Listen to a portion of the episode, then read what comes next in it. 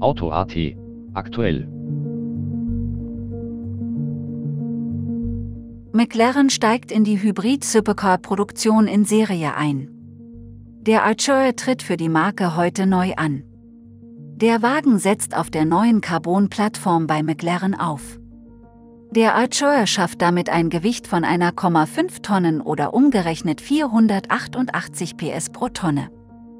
Und das trotz zwei Antrieben, die mit 3 Liter V6 Twin Turbo sowie 95 PS E-Motoren zusammen 720 Nanometer und 680 PS auf die Waage bringen. Der Spurt von 0 auf 100 klappt damit in 3 Sekunden, 200 Kilometern pro Stunde sind in 8,3 und 300 Kilometern pro Stunde in 21,5 Sekunden erreicht. Dass der Sportwagen dabei unter 130 Gramm CO2 pro Kilometer produziert und 30 Kilometer rein elektrisch fahren kann, ist erstaunlich. Der McLaren Archer ist ab sofort bestellbar. Die Preise beginnen vor Steuern bei rund 215.000 Euro.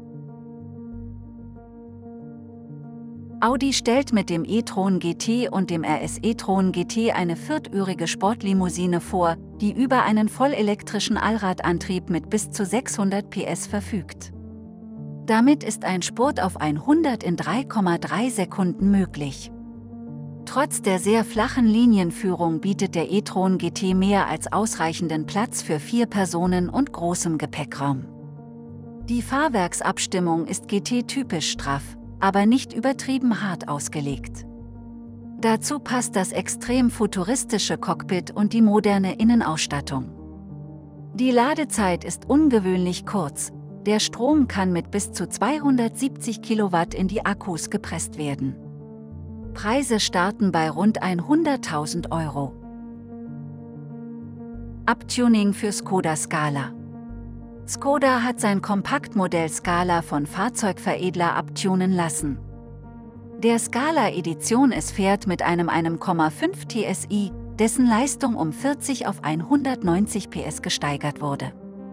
Das Sportfahrwerk kann per Auswahl um 15 mm gesenkt werden.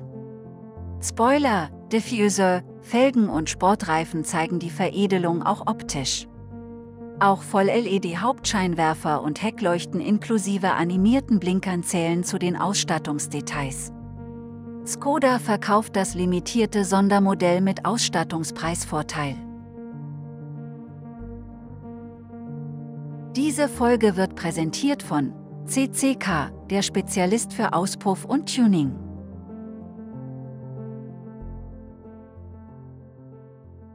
Mehr dazu gibt es jetzt auf auto.at